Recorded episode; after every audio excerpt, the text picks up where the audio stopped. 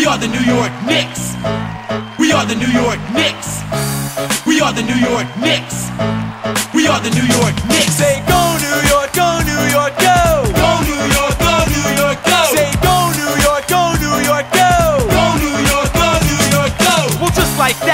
Back in the mix. Straight out of New York City, it's the red hot Knicks. And nothing's gonna stop us from hanging the banner. Not the Hawks, Heat, or even Indiana. It's the Knicks, back on pace, back in the chase. That's right, the eight seed in the thick of the race. And while you try and react to the shots we be blocking, check out the team that keeps the garden rocking. Spree, hitting threes, playing D. Houston launching jumps from the top of the key. And Ward, you and and Larry. Thomas, Big Chris, and Marcus can be.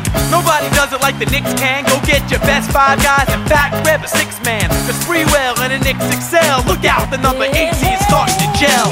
Go New York, go New York, go.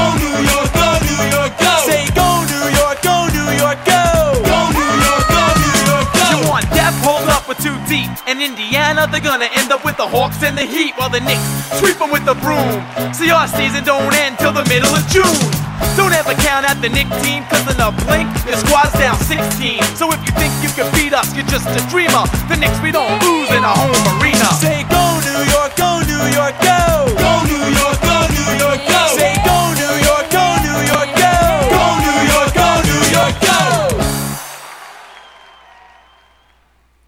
Amigos de los Knickerbockers, sean ustedes bienvenidos aquí también a Radio Land y a Secuencia Deportiva en este Los Knickerbockers, el programa donde hablamos por NBA. ¿O no es así? Mi querido Rafa, ¿cómo estás? Te saludo. Así es, así es, el más amado, querido de todo, de toda la NBA, con historia en esa ciudad mítica del básquetbol. No hay más eh, ciudad basquetbolera salvo la de Nueva York. ¿Estás de acuerdo? Completamente. Y bueno, ojalá, ojalá que con toda esa historia el equipo funcionara igual, pero sabemos que eh, hay algunas Esto no es discrepancias en eso, Rafa. Pero cuéntanos, ¿de qué vamos a hablar hoy? Pues mira, ya eh, vinieron partidos que donde pronósticamente le atinamos. Digo, no era muy difícil de, de ¿no? Se le, se le gana a Portland, se le gana a los Wizards. Eh, a Portland un poquillo más holgado, más como esperábamos. Quizá los Wizards yo no esperaba que el partido se cerrara tanto. Y luego vienen este, el Jazz de Utah. eh, que bueno, fue una, una derrota que ya, ya la, la habíamos pronosticado. Pero vamos paso a paso, Oscar. Arranquemos con Sí. el partido contra Portland. ¿Qué pasó ese partido? ¿Por qué lo ganó tan fácil el equipo de los Knicks? Rafa, la que eh, el Portland era, es un equipo que no, no tenía jugadores importantes. O sea, sabíamos ya, sabemos ya de la salida de McCollum desde la fecha límite de cambios. Damian Lillard no está jugando. eh, pues la realidad es que es un equipo que lo mejor que tiene y, de eso le llegó precisamente eh, a partir de la de la fecha límite de, cambios en en ese canje por McCollum es Josh Hart. Y fuera de ahí, la verdad es que muy poco lo que tiene Portland. Y los Knicks, eh, dentro de todas sus carencias, pues bueno, supieron eh, aprovechar eh, esa ventaja que tenían en general con, con el equipo de Portland. Realmente eh, es debido a eso que se terminan quedando con una victoria, como tú lo mencionas, muy fácil, ¿no? no es tanto que sea un equipo, eh, o sea, sí se ha visto mejor en el equipo y lo mencionamos de hecho el programa pasado, porque eh, se han conseguido eh, más victorias en las últimas dos semanas que prácticamente en todo eh, lo que venía desde enero para acá. Sin embargo, pues también hay que contemplar que algunas de esas victorias han sido contra equipos que no tienen tanto talento y que no son lo suficientemente fuertes. Pero también hay que mencionar que contra equipos de este calibre también se ha perdido. Lo mencionábamos en programas anteriores cuando se perdía, por ejemplo, con equipos como el, eh, el caso del Thunder, que ni siquiera tenía sus mejores estrellas, eh, mejores estrellas por decirlo de alguna manera, porque es un equipo muy joven, pero lo mejor que tenía no estaba en la, en la cancha y aún así los Knicks terminaban perdiendo. Entonces es una situación que a pesar de todo esto eh, es bueno para el equipo porque finalmente se gana eh, un partido que se tenía que ganar, ¿no?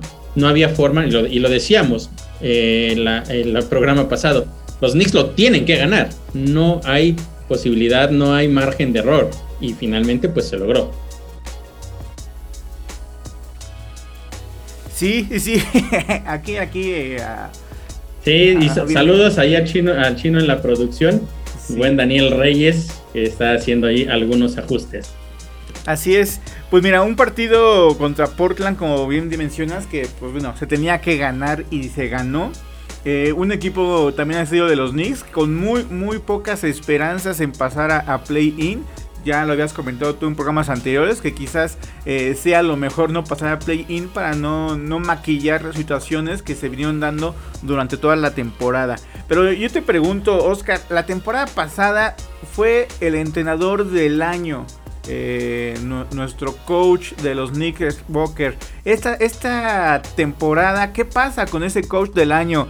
De plano sí dio un bajón, de plano la calidad de los jugadores fueron muy bajas, eh, el equipo, ¿por qué es tan distinto a la temporada pasada? Pues mira, justamente eh, de Tom Thibodeau es, es, uno de los temas que tengo, que, que tenía, traía pendientes para platicar hoy porque hubo noticias con respecto a él. Ahorita eh, llegaremos a esa parte. Pues eh, mira, la verdad es que eh, bien lo, escuchaba yo por ahí en la semana de del coach Carlos Morales, que él decía, él hablaba con respecto, por ejemplo, del equipo de los Lakers, que muchos le echan la culpa a, a Bogle del mal funcionamiento del equipo y que no tiene la capacidad. Y lo que el coach Morales decía es que los coaches no se hacen, eh, no son buenos y se hacen malos de un día para otro. Eh, en realidad son coaches, es, es, el proceso es al revés, ¿no? Un coach regular o un coach, si lo quieres por decir de alguna manera, malo, simplemente se puede hacer mejor. Entonces, eh, ¿qué sucede en este tipo de casos? Lo que sucede es que los coaches toman decisiones que en ocasiones no son las más adecuadas para el equipo.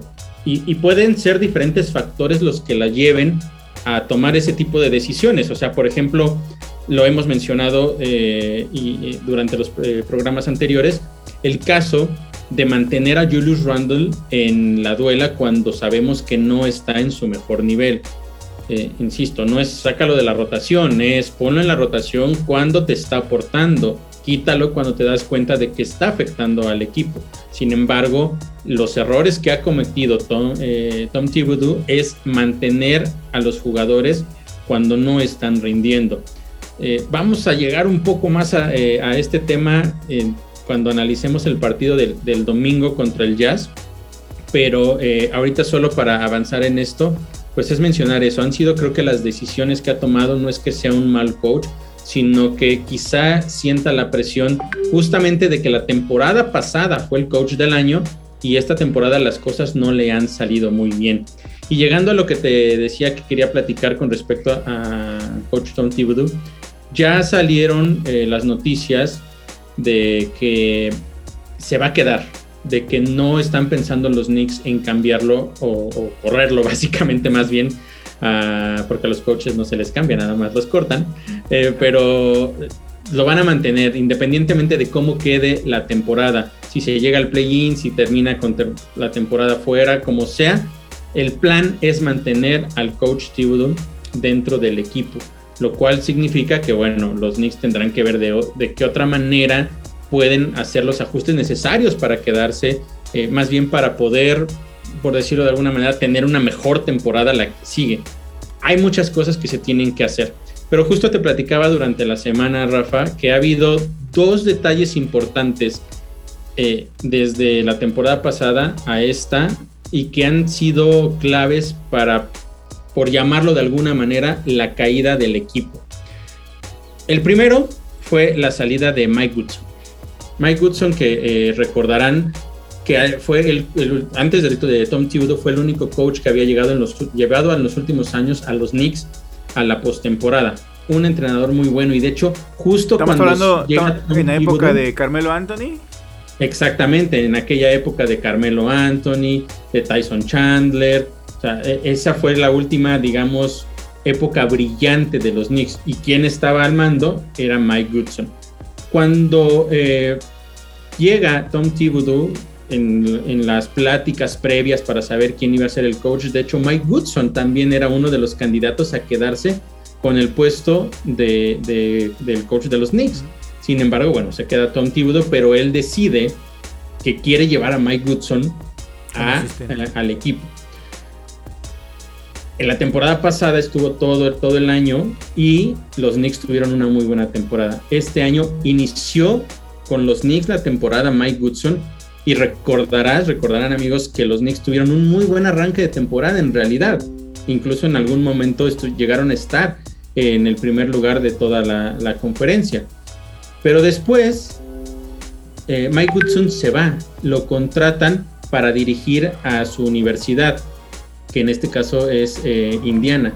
Cuando él sale, se empieza a ver ciertas eh, como ya lo mencionaba, como caída en el equipo. Y es algo que mucha gente tal vez no, percibió. Eh, y creo que es esta parte de un, coach que ya sabía qué se necesitaba para ganar en Nueva York, que, había sido, con toda honestidad, había sido exitoso en Nueva York después de décadas también de, de que el equipo no, no llevaba ningún rumbo. Entonces la salida de Mike Woodson fue una salida muy importante.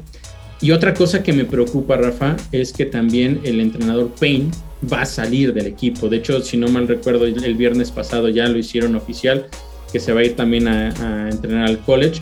Y este entrenador era el que eh, tenía, digamos, como la etiqueta de ser el que mejor ayudaba a que los jóvenes fueran evolucionando en su juego. Entonces, en cierta forma, en este periodo ya Thibodeau va a perder o va a haber perdido para la siguiente temporada dos entrenadores muy importantes. Y aquí entonces se va a ver realmente qué es lo que tiene Thibodeau para ofrecer a los New York Knicks, porque eh, al final, sí o no nos guste mencionarlo de esta manera, tenía el apoyo de dos grandes entrenadores que le ayudaron, uno, con la experiencia de cómo se debe ganar en Nueva York, y dos, el otro que es el coach Payne, a desarrollar poco a poco a los jugadores jóvenes. En varias ocasiones tú y yo hemos mencionado el tema de que la edad de RJ Barrett, sabemos el talento joven que tenemos como Obi Toppin y Manuel Quickly, que es uno de los jugadores que en las últimas semanas ha estado realmente impresionante. Y yo no dudo que gran parte de toda esa evolución que se ha dado en estos jugadores se deba y sea gracias al coach Payne que ya se va. Pues sí, a ver, a ver, esperemos que los cambios sean para bien en esta parte del, coaching por parte de los Knicks. Y bueno, se enfrentan, después de Portland se enfrentaron a los Wizards, eh, donde un partido en el transcurso de los primeros tres cuartos donde iba al frente los Wizards, los Knicks, el partido estaba ahí, nadie aceleraba, pero en el último cuarto parece que los Knicks aceleran un poco eh, el cochecito le saca una ventaja de 10 puntos. Parecía un partido normal que iba a terminar con esa, esa ventaja de 10 puntos. Pero se complican los últimos minutos y los Wizards estuvieron a un punto, de hecho, de, los Knicks. Y, ese partido lo ganan los Knicks por diferencia de 3. Sí, y, es ahí donde te decía que eh, no, no porque el equipo haya ganado varios juegos en los últimos días, y que en un encuentro anterior hayan prácticamente aplastado a Portland significa que hay una constante dentro del equipo. Aquí nos demostraron claramente que siguen teniendo esos lapsos del partido en donde completamente se terminan perdiendo y ya no saben qué hacer. También mencionar lo que hizo Kuzma en los últimos minutos fue una locura. O sea, desde donde tirara metía el triple el tipo, ¿no? Pero más allá de eso, no había alguien que lo pudiera defender los Wizards murieron con esa. Venía encendido Kuzma, estaba tire, metiendo, metiendo. En su último tiro, eh, complicado meterla, tira Kuzma y falla, ¿no? Entonces, digamos que él los puso en el juego y también él los enterró. Claro, claro, pero digo, al final, eh, en el caso de Kuzma, había hecho ya mucho, ¿no? Hubiera sido la cereza en el pastel para, para los Wizards y para él que incestara ese último tiro y le hubiera dado la victoria a su equipo pero eh, finalmente no, no, lo logra, ¿no? Y de lo que podemos destacar eh, más de, pues de esto que te digo, de la inconsistencia en los últimos minutos, destacar también que RJ Barrett metió los últimos dos libres, que fue lo que hizo que los Knicks se separaran. ¿Y por qué lo destaco? Y cualquiera a lo mejor podría decir, bueno, ¿y por qué destacas que metió dos libres? Bueno, porque la realidad es que los Knicks en toda esta temporada, si han tenido una carencia importante, es la efectividad en los tiros libres. Y RJ Barrett no es la excepción en este caso. La verdad es que también ha quedado mucho a deber. Es un jugador que necesita trabajar mucho en ese aspecto y yo creo que le puede pedir ayuda a alguien como Emmanuel Quickly, que es uno de los mejores tiradores. De la liga. Eh, no, sé en este momento en qué eh, si se siga manteniendo como el número 2, pero por lo menos es el número, está en el top 3 de los tiradores eh, bueno, de efectividad en, tiros de libre, tiros libres. Entonces, tiene por ahí alguien que le, que le puede enseñar alguna que otra cosa, ¿no? Pero bueno, al final los Knicks se terminan llevando esa victoria muy importante, pero sí te vuelven a dejar con esa, ese sabor de boca de, híjole, casi lo volvemos a perder, ¿no? Mira, como tú bien mencionas, el partido prácticamente de principio a fin había sido muy parejo. Y si se hubiera mantenido de esa manera y al final termina como terminó, creo que todos hubiéramos terminado tranquilos también. Sin embargo, cuando llegue ese lapso en el cual los Knicks se separan con una ventaja muy cómoda con el tiempo que quedaba, que prácticamente podríamos decir ya casi casi estaba asegurada la victoria y después tener ese bajón es justamente lo que te hace una vez más decir este equipo no tiene rumbo. Sí, sí, sí, es muy inconsistente y sobre todo en esos momentos cuando realmente valen los puntos, donde más debes cerrar el juego, los Knicks no tienen ese jugador que cierre esos partidos. Y después viene eh, contra el Jazz de Utah ya el dominguito, donde ya sabíamos que, o pronosticábamos que podía ser una derrota, porque el Jazz de Utah es de los mejores de la conferencia del oeste, donde busca posicionarse cada vez un poquillo más arriba, donde pelea ahí el tercero, cuarto lugar, quinto, y, cada derrota y un rival como los Knicks, pues no tendrían que ahora sí que si ya el Jazz Utah pierde eh, contra, esos equipos, así como el de los Knicks, pues se, se está poniendo ahí un, traspié para la pelea en la parte de arriba. Entonces ya de Utah sí tenía que salir a ganar enfrentando a los Knicks y así lo hace. Eh, donde donde los Knicks tampoco se vieron tan mal, pero pero eh, finalmente el Jazz de Utah con, con este Mitchell pues hace sentir, ¿no? Donovan Mitchell que metió 36 puntos. Sí, normal, digo, normal. Y justamente era una de las cosas que platicábamos el martes pasado, ¿no? ¿A quién defiendes? ¿A quién le pones doble marca? ¿A Gobert o a Mitchell? Porque cualquiera de los dos te puede, eh, ahora sí que, terminar ganando el partido, ¿no? Tú decías, no, hay que ponerle la, marca Donovan Mitchell. Pues sí, y aún así, aún con todo esto, Donovan Mitchell te, te termina ganando el partido prácticamente, ¿no? Porque él fue quien metió las canastas clave ya hacia el final del encuentro. Pero, eh, y aquí es justamente el punto en donde voy a retomar el tema de lo que hablábamos de, Tom Thibodeau. El equipo peleó y volvemos a lo mismo. El problema no es a veces el, funcionamiento del equipo a lo largo de los tres primeros cuartos, sino cómo, cómo están cerrando. El equipo no tiene en la mayoría de las ocasiones la capacidad para cerrar los encuentros y quedarse con las victorias. Ese realmente es el problema. Y mucho de eso tiene que ver también con las decisiones que toma Tom Thibodeau al momento, en momentos claves del partido. ¿A qué voy con esto? Prácticamente llegó un punto en el cual los, eh, el Jazz estuvo muy arriba de los Knicks. Llegó a estar arriba, si no mal recuerdo, hasta por 20 puntos. Pero en el cuarto periodo, y guiado por los jugadores jóvenes, entre ellos, como te mencionaba, y Manuel Quickly, que de verdad está jugando de una manera impresionante. Los Knicks con menos de 5 minutos por jugar se pusieron a 4 puntos y le estaban peleando de tú a tú a ese Jazz de Utah, pero ojo, era con los jóvenes. Después de eso, ¿qué sucede? Saca a Emmanuel Quickly y saca a Obi Toppin, esos fueron los dos primeros cambios, y mete a Randall y mete a Fournier. Y en esos últimos 5 minutos, los Knicks terminan perdiendo el partido. En ese lapso pierden 15 a 2. Y entonces esos cuatro de desventaja que ya nos hacían a todos ilusionarnos de ¿En serio le vamos a pegar a uno de los mejores del oeste? Tenemos lo suficiente para hacerlo y de repente una decisión del coach hace que todo esto se vaya otra vez por la borda. Justamente son las decisiones que él tiene que aprender a tomar. El equipo estaba jugando muy bien, y estaba en ritmo, se había acercado. Deja al mismo cuadro que está o que te llevó hasta este punto, ¿no? Ahora. Y es que no, es una cuestión. No es una cuestión que no es una cuestión que haya pasado, digamos, el partido nada más del Jazz de Utah. Es una cuestión que ha pasado en varios partidos donde eh, los de la banca, los jóvenes, ponen otra vez a los Knicks al juego, ya sea que empatándolo o acercándose en el marcador. Y es cuando el coach, en vez de hacer, dejarlos continuar con esa buena racha, hace los cambios eh, no es por decir nada de Julius Randle, pero normalmente entra Julius Randle y se vuelve ya una reverenda pues agasajo para los rivales.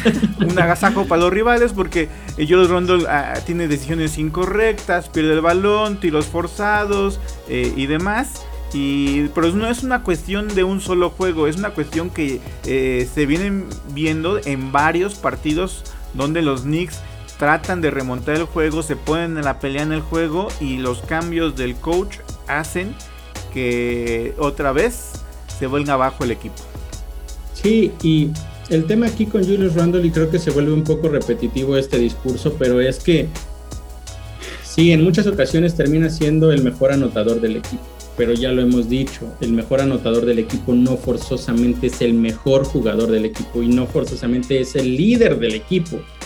A, los Knicks no les sirve de nada que Julius Randle meta 40 puntos en tres cuartos y medio si en los últimos seis minutos hace todo incorrecto y lleva eso a que el equipo pierda. Al final en las estadísticas termina como el mejor anotador, pero a mí no me importa eso, me importa que el resultado sea una victoria. Y los errores al final son los que están marcando esa situación en el caso de los Knicks. Leía un tweet eh, en la semana que decía...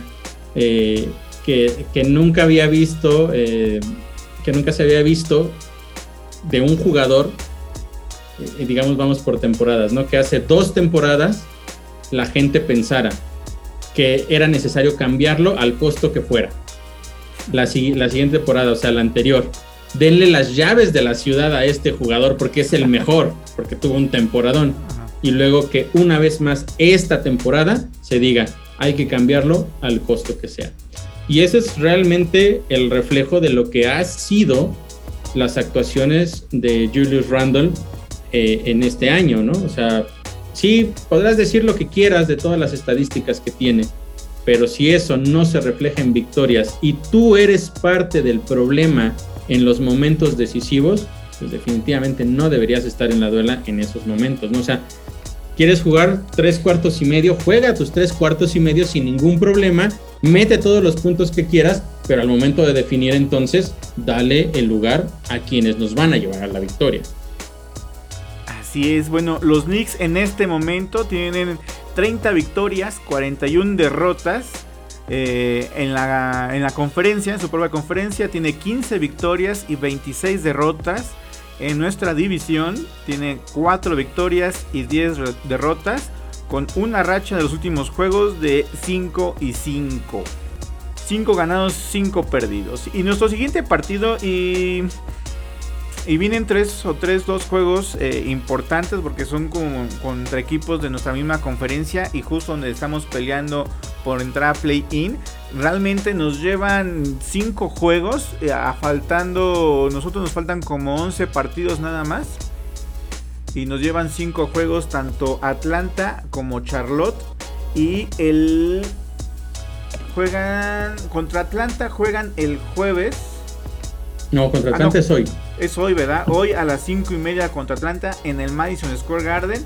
Eh, que nos llevan a cinco juegos arriba ellos van 35 y algo somos 30 41 pero y hablando un poquito de la temporada pasada, donde parecía que Atlanta y los Knicks tenían una rivalidad mucho más fuerte, y no solamente porque se habían enfrentado en playoffs, donde nos barrieron prácticamente, sino en toda la temporada había un pique especial entre Atlanta y, los Knicks. esta temporada, porque hay que decirlo, también Atlanta pésimo, nada que ver tampoco con la temporada pasada, a pesar de que ellos sí van a pasar a play-in, pero ya no se, se vio esa, esa rivalidad. Bueno, el día de hoy se enfrentan los Knicks contra Atlanta, esperando que, que den otra vez chispas, porque pues eso de, nos gusta el básquetbol, nos gusta que los juegos estén cerrados, que se den con todo. Y, pero ¿qué nos espera el día de hoy contra Atlanta, Oscar? Pues mira, eh, mucho de todo esto, o sí, la temporada pasada eh, fue una rivalidad muy importante y todo eso se reflejó incluso en que para eh, esta temporada la NBA pusiera el juego de los Knicks contra los Hawks en horario estelar, en día estelar que fue el día de Navidad. Eh, Grave error de la NBA. Pues prácticamente no ha sido nada. Una caída, como tú bien mencionas, yo creo que más dramática la de ellos, y no es que quiera ser menos la de nosotros, pero más dramática la de ellos porque en algún punto parecía que ese equipo se estaba convirtiendo en uno de los rivales a vencer en el este. Y ahora, durante esta temporada, pues han demostrado que pues no, básicamente no tienen, eh, no traen nada, para decirlo con, con todas sus letras, ¿no? ¿Y qué esperar de este partido? Pues mira. Pero ahí siento más feo, Oscar, porque tú dices, no traen nada y los Knicks están cinco juegos abajo, entonces los Knicks no traen menos nada.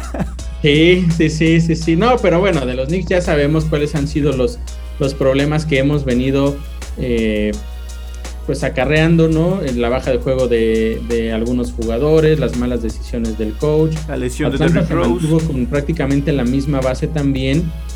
Y yo, con toda honestidad, no he seguido su temporada, pero no me explico cómo es que cayeron de ser uno de los mejores hasta pues estar peleando ahí, rasguñando la posición del play-in. En lo que respecta a los juegos eh, directos, sí, nos barrieron en playoffs la temporada, bueno, 4-1 quedó el, Ah, el- quedó 4-1.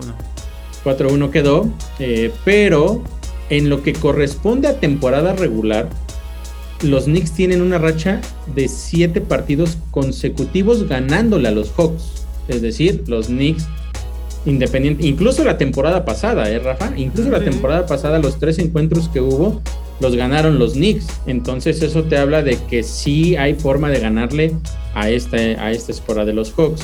Hoy en un partido que es, eh, podríamos llamarlo en cierta forma de vida o muerte y te voy a decir por qué. Porque estamos peleando por llegar a la posición donde ellos están. Ahorita estamos a cinco, a cinco juegos como ya lo mencionabas, pero esto se vuelve realmente clave. ¿Por qué? Porque si los Knicks pierden, entonces se convierte en una desventaja de siete juegos. El que ganan hoy ellos y el que tú pierdes. Ajá. En cambio, si lo ganan los Knicks, se revierte a, un, a una de prácticamente de cuatro, juegos, de entre tres y cuatro juegos, ¿no? Entonces, eh, gran parte de la temporada de los Knicks se va a definir en el partido de hoy porque precisamente al, al equipo al que están persiguiendo son los Hawks. Si nos vamos a cómo se han hecho las cosas en, los últimas, en las últimas semanas, bueno, la verdad es que los Knicks han ido mejorando, sí. eh, y, bueno, hablamos de mejora porque también teníamos una racha de derrotas realmente lamentable, ¿no? Pero entonces ya sí, de pronto ganar dos juegos consecutivos en dos ocasiones, pues la verdad es que habla de una mejora, sin embargo, no estoy seguro de que los Knicks tengan la forma de detener a un jugador como Trey Young. Si Trey Young sale inspirado como lo hace casi la mayoría de las ocasiones, va a ser muy difícil para los Knicks de, cual- y, la misma conversación de siempre, o sea, no es nada más Trey Young, tienen ahí otros jugadores como Collins, tienen a Clint Capella. Va a ser un partido muy, pero muy complicado realmente para los Knicks.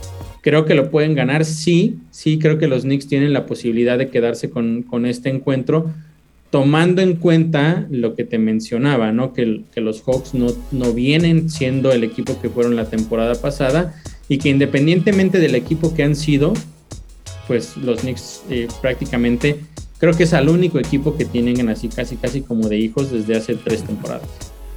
De los pocos o del único que tienen los O- o Knicks. quizá el único, sí.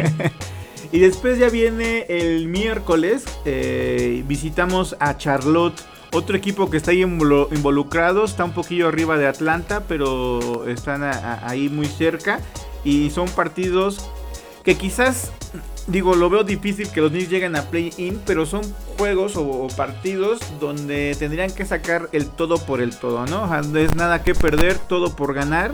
Y aparte son rivales o equipos que, tampoco son como la gran cosa, ¿no? Sí, tienen superestrellas como Atlanta que tiene a Trey Young y los Charlotte tiene a la Melo Ball el equipo de, Michael Jordan, pero, pero son equipos que se les pueden ganar y, además demuestras de que igual y no pasan los Knicks a Nueva York, pero dices, ah, mira, pero los derrotamos a ellos y, ellos van a jugar play-in, ahí deberíamos estar nosotros y es como motivarse para la siguiente temporada también, ¿no? Y fíjate, dices tú ahorita, eh, ahí deberíamos estar nosotros cuando hablas del play-in y cuando empezó la temporada se hablaba de que los Knicks lo mínimo que podían hacer o que tenían que hacer era repetir ese cuarto lugar, ¿no? y pelear por un tercero. Y ahora pues este, estamos andamos por ahí, pero al revés. O sea, del otro, de la parte baja de la tabla. Entonces, híjole, sí, es, es complicado. Eh, no estoy seguro de que se pueda tener una victoria contra, contra el equipo de, Charlotte. Y esto también se debe no nada más a, a que tienen a jugadores como Lamelo Ball, Miles Bridges o Terry Rozier, sino que son partidos en juegos en días consecutivos y uno es como local y el otro es como visitante. Entonces creo que eso también puede terminar influyendo en el que sea un partido muy duro hoy en contra de los Hawks y que termine repercutiendo en la parte física para el partido de, en contra de Charlotte. Pues igual y no, fíjate, porque ya ahí sí eh, Tom Thibodeau va a tener que echar mano de más de los jóvenes y los jóvenes pueden sacar la cara más que que Julius Randle y compañía. Eso es lo que yo espero. Eh, la verdad es lo único que yo espero, que le dé la posibilidad a los jóvenes en especial, y lo he mencionado prácticamente en todos los programas que hemos tenido en esta temporada. Por favor, por favor que, este, que le dé bola a McBride, que lo deje jugar, que lo deje desarrollar su juego con el equipo eh, principal, no nada más con la G League. La G League la ha estado prácticamente rompiendo, tiene promedios de casi 30 eh, puntos por partido en la G League, por ahí de 8 o 9 asistencias. creo que es, es, líder en asistencias en la G League, o sea, realmente Miles McBride tiene que jugar y yo espero que pensando en que son 11 juegos los que quedan y las posibilidades de llegar al play-in son pocas, pues yo esperaría que le diera la posibilidad a un jugador como Miles McBride. Sí, mira, actualmente en la conferencia este está Boston en el lugar número 4, ¿no? Que, el año pasado los Knicks estaban en ese lugar y hay que decir los Celtics de Boston que no se esperaba que, estuvieran en esa posición y sobre todo el arranque que tuvieron eh, los de Boston. Eh, ahora ya con el juego que está dando eh, Tatum y Jalen Brown, pues obviamente es merecen estar en esa posición, pero eh, con lo que le pasó a los Knicks la temporada pasada y, viendo aquí a los Celtics de Boston, pues parece dudoso ahí ese, ese equipo que queda en cuarto lugar. Quizás la temporada que viene los Boston eh, me vienen otra vez para abajo. ojalá no por el, bien del, del básquetbol, pero parece dudoso, no, no hay como esa consistencia en la conferencia del este. Y, hablo más también por Cleveland, que tampoco se esperaba que entrara a playoffs directo. Y ahorita se está con las uñas agarrándose del sexto lugar para atrás a, playoffs. Y entonces son dos equipos que no se esperaba que estuvieran ahí. Son dos equipos que se esperaba que estuviera Atlanta y los Knicks en esas posiciones. Sí, sin lugar a dudas, ¿no? Y y bueno, como bien mencionas, Cleveland ha sido la revelación de la, de la temporada. En el caso de Boston, mencionar que ha ganado nueve de los últimos diez partidos. O sea, por algo, por algo están ahí.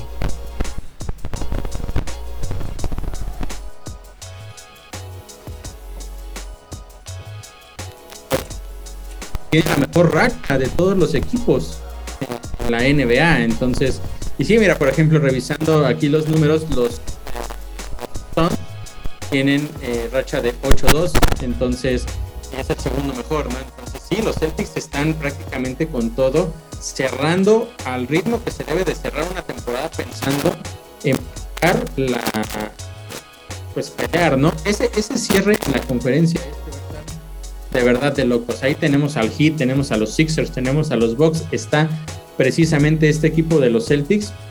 Y ojo, están los Brooklyn Nets en este momento en el play-in, pero es uno de los equipos a los cuales nadie se va a querer enfrentar. Tienen a Harden, tienen a este, perdón, tienen a, a, Harden, ahora, qué pasó? tienen a Kyrie, que bueno, y oye, Ben Simmons, el tema de, de Kyrie, qué va a pasar, si van a tener la suerte de que en algún punto se levante esta restricción para jugar en Nueva York, porque eso les ayudaría muchísimo. Kyrie la semana pasada tuvo, eh, o bueno, en los últimos días ha tenido partidos, dos partidos de más de 50 puntos. Es una verdadera locura. Tuvo uno de 50 y tuvo uno de 60. Sí, sí, Entonces, este equipo es uno de los que nadie va a querer enfrentar. De verdad se va a poner de locos el cierre y los playoffs también, ¿no? Lo único que podríamos decir ahí que no le está saliendo tan bien a los Nets, pues es el hecho de que Ben Simmons todavía no puede jugar. Pero, y, yo la verdad no creo que en este momento de la temporada, después de haberse ausentado tanto, pudiera ser un jugador que hiciera tanto la diferencia. Puede ser un jugador de impacto, sí, pero no creo que pueda hacer la diferencia. Mira, tenemos una, una, semanita cargada para los Knicks, ya que dijimos que el día de hoy se enfrentan a Atlanta, mañana a Charlotte, el viernes contra Miami Heat, después el domingo contra Detroit y el lunes contra los Toros de Chicago. Entonces es una semana donde tendremos cinco partidos. Descansamos nada más dos días. Cuatro de ellos contra equipos que están peleando por, eh, por los playoffs. Eh, uno de ellos, Miami, que es el, el, líder en este momento. Chicago. Y Chicago también uno de los equipos más peligrosos de esta temporada. Solamente Detroit, pues es uno de los tres equipos en el este que definitivamente ya están eliminados de la contienda para acceder al, play-in. Y bueno, pues los Knicks también ya vamos para allá, ¿no? seríamos el siguiente en, salir, ¿no? Entonces, digamos que yo creo que uno de los dos juegos, el de hoy o mañana, es ganable, dependiendo de cómo se den las cosas hoy en la noche. Creo que eh, el más ganable tendría que ser el de hoy en contra de los Hawks. El otro partido ganable sería el en contra de los Pistons. Y los otros tres eh, me parecen muy complicados. Si pudiera yo decir cuál de esos tres pudiera ganar los Knicks también esta semana, tendría que decir únicamente el de Charlotte, pero como te mencionaba, eh, el tema de jugar un día eh, en casa contra un equipo muy fuerte y después viajar a Charlotte para enfrentar a un equipo que también está peleando no solo por entrar al play-in, sino por escalar posiciones, porque ellos están a tres juegos de los Raptors y están a cuatro juegos de entrar directamente a la postemporada, o sea, no, no de tener que pasar por el play-in, o sea, están cuatro juegos atrás de Cleveland. Entonces me parece que ese es el juego más importante y va a ser el más difícil. Por eso, dadas todas estas circunstancias y lo que te mencionaba, yo creo que es un partido que muy probablemente se va a perder. Se puede ganar hoy quizá contra Hawks, se puede ganar también en contra de Piston, los otros tres ya veremos. Difícil. Y sobre todo, y hablando un poquillo de los Chicago Bulls, se juega en el, en el Madison Square Garden el lunes, Oscar. Ahí, ¿tú crees que todavía les quede a, los jugadores que, llegan, que son nuevos en sus equipos? Eh, o, novatos o, los jóvenes de los Knicks, que es que les quede eh, ese saborcito de los partidos que siempre han hecho eh, los Toros de Chicago versus Knicks de Nueva York. o, ya les quedó así como que nada más un vago recuerdo de lo que fue aquellos partidazos. Es que fue una generación completamente diferente, una época completamente diferente, ¿no? Estamos hablando de de los años en los que jugábamos en contra del mejor de todos los tiempos, eh, donde nuestro equipo era uno de los, de los favoritos a llegar a, los, las finales de la NBA, que desafortunadamente siempre nos quedábamos cortos por enfrentar precisamente a, los Bulls. De los últimos años para acá, después de esa época de los, de los 90, la verdad es que creo yo que esa rivalidad ya no ha sido la misma. Eh, no es que sea una rivalidad nata, como la es, por ejemplo, en contra de los Celtics, sino es una rivalidad que se dio en una época por los constantes enfrentamientos que, habría, que había entre estos dos equipos. Esto no significa que a la fecha no haya habido buenos encuentros. La verdad es que los encuentros entre los Knicks y los Bulls los últimos años han sido muy, pero muy buenos. Y eso te habla de que pues son... No, te habla tanto de una rivalidad como tal pensando en, en, los Bulls y los Knicks de los 90, pero sí te habla de dos escuadras que pelean y que sí existe eh, esa hambre de ver los colores de ese equipo y ganar. No como, insisto, no como en los 90, no con esas fricciones que había, que había peleas, que había jugadas fuertes que no eran sucias, o que a lo mejor ahora ya llamarían jugadas sucias, en aquella época no lo eran. Esa es la diferencia, ¿no? Pero en los últimos años la realidad es que también estas dos escuadras pues lo han hecho eh, o se han enfrentado y han tenido duelos duelos muy, eh, muy interesantes. Eh, podemos, por ejemplo, repasar los últimos encuentros que, que, han tenido. Los Bulls han ganado los últimos dos, pero la realidad es que los partidos han sido muy cerrados. El anterior lo ganaron únicamente por cuatro puntos, uno antes lo ganaron solo por seis. El anterior a ese, los Knicks lo ganaron por un punto. Y los otros dos anteriores, los Knicks también los ganaron. O sea, han sido duelos en los que la victoria puede ir para cualquiera de los dos lados, ¿no? En muchas de estas ocasiones, en específico esta temporada, pues la clave ha sido las decisiones al final de los partidos que han terminado eh, dándole la victoria a, los Bulls, pero sí es un, es un duelo muy interesante y pues los Bulls van a salir con todo a ganarlo porque pues bueno, aquí para empezar sabemos que esta temporada y si quieres ahorita nos das ese dato, Rafa, de nuestro récord en casa, pero también a quien no le gusta venir a ganar al Madison Square Garden, ¿no? Y aparte los Bulls están peleando por acceder también de manera directa a los playoffs. Entonces, creo que va a ser un partido interesante y eh, muy probablemente con derrota para los Knicks. Pues mira, en nuestra racha como locales tenemos 15 ganados y 20 perdidos realmente mal. Mal, creo que jugamos muy igual o un poquillo mejor de, visita, que de visita estamos con 15 ganados, 21 perdidos, o sea, casi el mismo récord, pero bueno, tiene un plus por ir a ganar de visita, ¿no? El de local, pues tendríamos que, hacer pesar más nuestra localía y, lo que se había hecho la temporada pasada de, hacer pesar el Madison Square Garden, esa temporada regresamos a las viejas andadas. Sí, y es justo esto que yo te decía, ¿no? Yo creo que son muchos factores los, los que han influido en todo esto.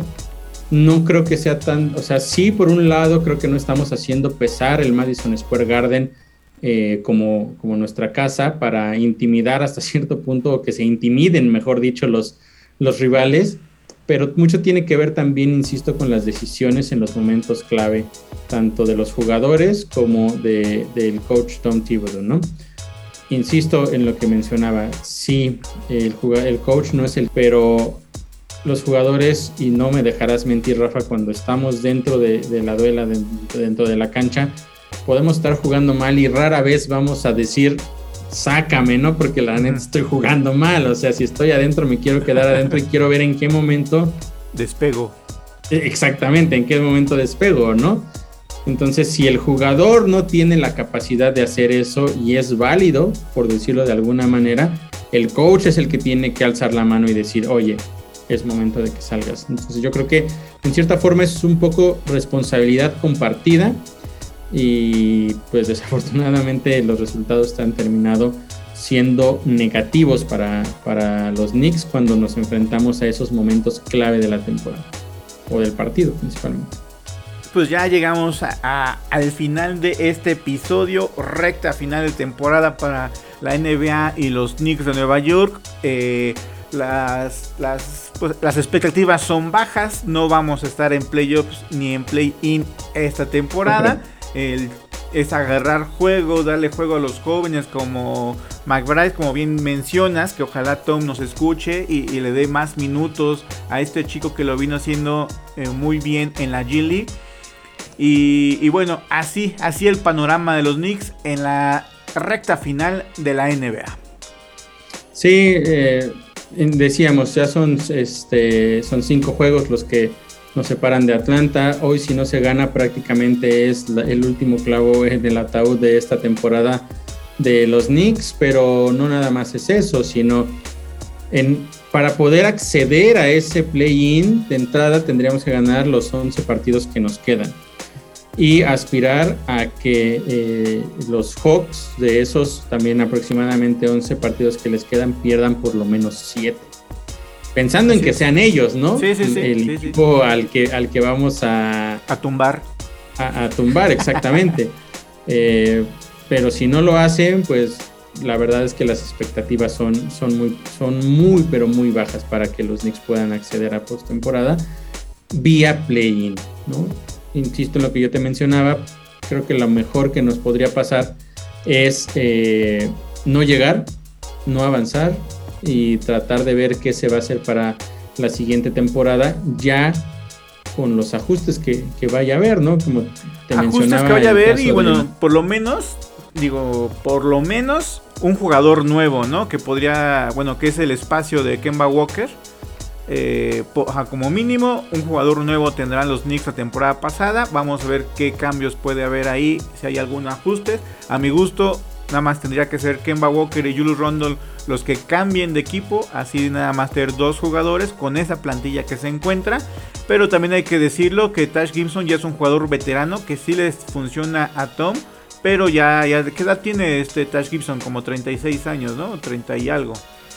O sea, ¿le estás diciendo viejo a Tash Gibson? Sí, sí, sí, sí. Y yo siento que lo está supliendo y lo está supliendo muy bien Jericho Sims. Entonces, eh, Tiene 36 años, este, es más joven que tú, Rafa. Yo lo sé, yo lo sé, pero no se ve esa vitalidad en, en la duela. Tiene 36 años Chris Paul y ve dónde tiene a, a los soles de Phoenix. Sí, digo, bueno, al final son características diferentes, ¿no? Bueno, y, otra cosa. Desde la temporada, otra cosa, la temporada eh, pasada yo te decía, Rafa, que Taj Gibson no llegaba a los Knicks o no lo recontrataban para ser un jugador que tuviera impacto en las estadísticas, sino más impacto en el vestidor, en los entrenamientos y de vez en cuando en los juegos. Básicamente ese es su rol, es, como un coach dentro de la cancha o entre los jugadores para eh, Tom Thibodeau, ¿no? Y, no hemos mencionado también un tema importante, Rafa. Yo creo que este año ya no regresa Derrick Rose. ya no creo que valga la pena eh, arriesgarlo, ¿no? Para que juegue 11 partidos que prácticamente no tienen sentido. Ya mejor déjalo que descanse y que venga al 100 para la siguiente temporada. Yo creo que eso sería lo ideal, pero con el coach Thibodeau la verdad es que uno ya no sabe qué va a suceder. Eh, eh, estás como, como las noticias bomba de Zion Williamson no va a regresar esa temporada. No jugó todo el año. ¿Crees que va a jugar los últimos 10 juegos de la NBA? Pues obviamente no. Igual y yo quiero decirlo hoy aquí en este podcast, Rafa. Tu sueño es un trade de Julius Randle por eh, Zion, Williams. Sí, yo al gordito, mira, en los Knicks lo, lo ponemos al dente, delgado. Yo no estoy seguro de que eso, yo no estoy seguro de que eso vaya a funcionar pero sí soy de los que piensan que Julius Randle tiene que eh, salir del equipo. Mira, ¿prefieres a un Zion Williamson eh, ya sano y, que esperemos que esté sano ya para el siguiente verano? y, y, eso a su vez, que una vez que juegue básquetbol vaya a adelgazar. a un Julius Randle que nos mate en los partidos finales, en los minutos finales depende de cómo lo vean, de cómo vean la llegada de Zion Williamson. Si lo ven como el salvador del equipo, no es por ahí. ¿eh? No, no, no. No llegaría a ser el superestrella. Eh, tú lo mencionabas, hacías la analogía el otro día de que eh, Randall se creía Batman y que RJ era Robin y que no, que en realidad es al revés. Lo mismo pasaría con Zion, a pesar de que Zion fue la selección número uno global y que supuestamente tenía más cartel. Si llega Zion a los Knicks, alguien tendría que entender que no sería Batman. Y quizá tampoco sería Robin. Así sí, no, tampoco. Pero bueno, es un caso que a mí me gustaría ver, digo, que se complementen, que debe ser su complemento Argel Barrett y Zion Williamson, una especie de, de, obviamente guardando sus proporciones, de los Brooklyn Nets, donde todos sabemos que Kyrie Irving tampoco es Robin y que Kevin Durant tampoco es Robin, pero se intercambian. Fíjate que eso de lo de la pandemia y, el no vacunarse lo intercambio porque eh, cuando no juega Kevin Durant, pues el que luce es Kyrie Irving. Cuando Kyrie Irving no juega, pues el que luce es Kevin Durant, ¿no? Entonces, uno y uno, uno y uno. Vamos a ver, vamos a ver qué Son 82 juegos. Están jugadores interesantes como Cam Reddish, el ah, pues tenemos a Grimes. Eh, no sé, creo que talento joven hay para poderlo desarrollar. Y después de esta caída eh, terrible que tuvieron los Knicks de una temporada a otra, es momento de sentarse muy bien, analizar cuál va a ser el rumbo del equipo para el siguiente año. Pues por lo menos faltan 11 partidos, pero por lo menos este ya deben estar buscando el sustituto de Kemba Walker como mínimo. Sí, a menos que estén pensando en que Derrick Rose va a llegar completamente sano y va a poder ser el titular toda la siguiente temporada. No, no, no. creo que en las siguientes semanas vamos a poder platicar un poco de cuáles son los prospectos más interesantes que vienen en el draft y si es que alguno de ellos podría convertirse en ese point guard que necesitan en este momento los Knicks, porque sabemos que eh, el único nato que tenemos es McBride y los demás y Terry pues Rose, pero bueno, ya veterano. Así es, Pues damos, damos por cierre, Oscar. Estoy el gusto, el gustazo de, dar el cierre a los Knickerbockers. No, pues eh, agradecerles a todos eh, nuestros amigos que nos siguieron en esta transmisión. Ya saben que estamos todos los martes alrededor de la una de la tarde hablando justamente de los New York Knicks, que no ha sido la mejor temporada, pero bueno, esperemos que poco a poco eh, se vaya mejorando. Entonces, veamos de qué vamos a hablar el siguiente martes. Muchas gracias por habernos seguido a través de los Knickerbockers, Radio Land, Secuencia Deportiva, a nombre de eh, Daniel Reyes, el chino, ahí en los controles, y de Rafa Tinoco. Soy Oscar Pérez y nos vemos el próximo martes. We are the New York Knicks. We are the New York Knicks. We are the New York Knicks. We are the New York Knicks. Say go New York, go New York, go. Go New York, go New York, go. Say go New York, go New York, go. Go New York, go New York, go. Well, just like that, look who's back in the mix. Straight out of New York City, it's the Red Hot Knicks, and nothing's gonna stop us from hanging a banner. Not the Hawks, Heat, or even Indiana. It's the Knicks, back on pace, back in the chase. That's right, the eight seed in the thick of the race. And while you try and react to the shots we be blocking, check out the team that keeps the garden rocking. Spree hitting threes, playing D. Houston launching jumps from the top of the key. And Ward, you and and Larry. Thomas, Big Chris, and Marcus can be. Nobody does it like the Knicks can. Go get your best five guys. In fact, grab a six man. Cause Freewell and the Knicks excel. Look out, the number 18 is starting to gel. Go New York, go New York, go. Go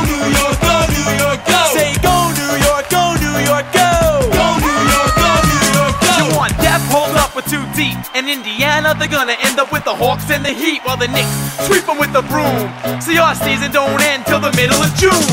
Don't ever count out the Nick team, cause in a blink, your squad's down 16. So if you think you can beat us, you're just a dreamer. The Knicks, we don't lose in a home arena. Say, go New York, go New York, go! Go New York, go New York, go! Say, go!